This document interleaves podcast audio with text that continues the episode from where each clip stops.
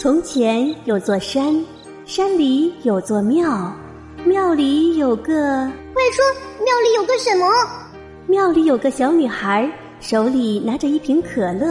然后呢？她打开瓶盖的时候，所有的能量都汇集到女孩的身上。哇哦！从此啊，她变得很会讲故事。后来，小朋友们都叫她可乐姐姐。快告诉我，那山叫什么山？我要去找可乐姐姐。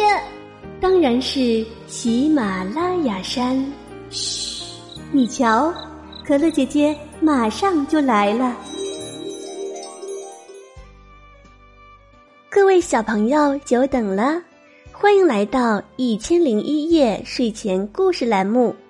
我还是你们的好朋友可乐姐姐。今天呀，我们讲的是一只小绵羊和它心爱的雨伞之间发生的故事。这把雨伞可不是普通的伞，而是一把非常神奇的伞。它有着自己的喜怒哀乐，并且跟主人绵羊陶丽的关系特别好。可是，突然有一天。粗心的陶丽将他心爱的雨伞弄丢了，这下可怎么办呢？绵羊陶丽能够顺利的找回雨伞吗？我们赶快去听听这个故事吧。故事的名字叫做《会下雨的伞》，作者两色风景。绵羊陶丽有一把心爱的伞，伞是水红色的。小巧又漂亮，陶丽很喜欢它。可是陶丽却把它弄丢了。那天，陶丽路过一片玫瑰花田，她兴奋地将伞放在路边的树桩上，跑进去采花。等她捧着一大把玫瑰出来时，伞已经不见了。陶丽的眼泪马上下来了。花也洒了一地，陶丽太喜欢那把伞，可他却把它弄丢了。就在陶丽伤心的时候，伞也在伤心。伞跟陶丽在一起很久了，他喜欢陶丽这个主人，他也没想到主人会粗心到把自己给弄丢了。伞原本躺在树桩上。等待着陶丽采完玫瑰来接他，可是不等陶丽过来，路边的小野猪鲁鲁就把它给捡走了。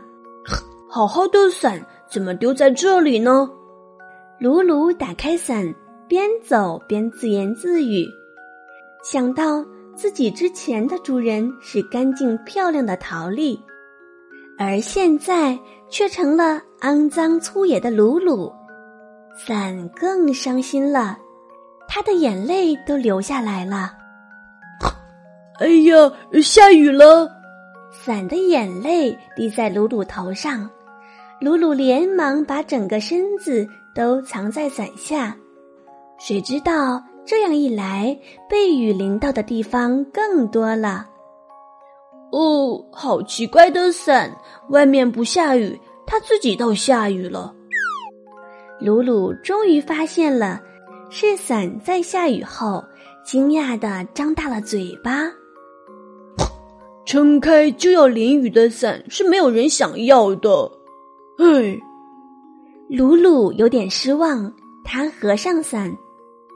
青蛙哥哥走了过来，他对鲁鲁说：“呱，好漂亮的伞，是你的吗？”“嗯，是我捡的。”鲁鲁说：“虽然漂亮，但却会莫名其妙的漏水。”呱，真的吗？太好了！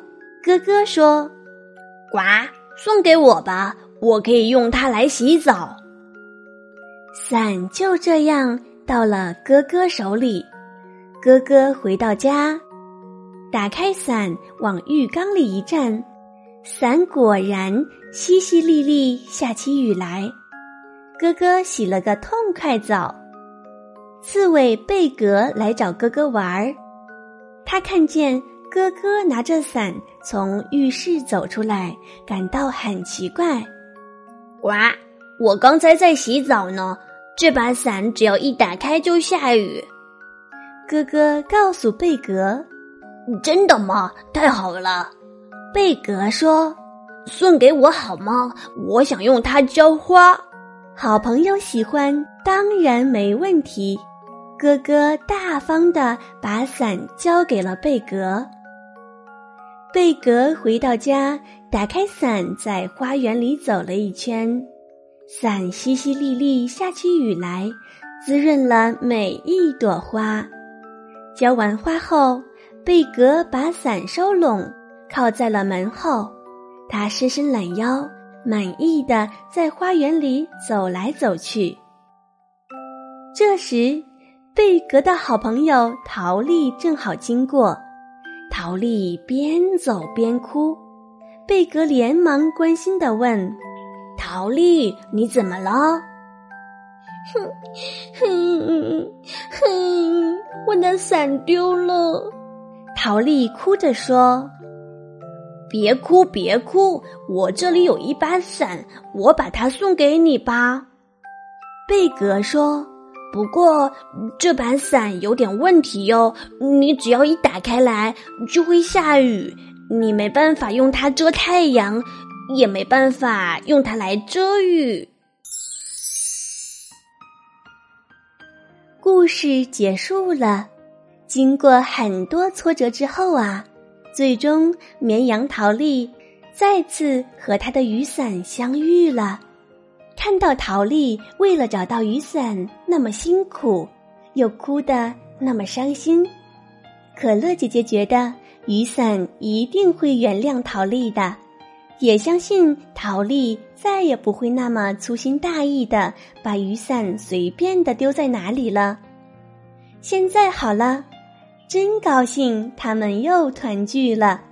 小朋友们听完故事，你们要牢记陶丽的教训。做事情千万不能丢三落四哦，弄丢自己心爱的东西可不是那么容易就能找回来的。宝贝们，你知道了吗？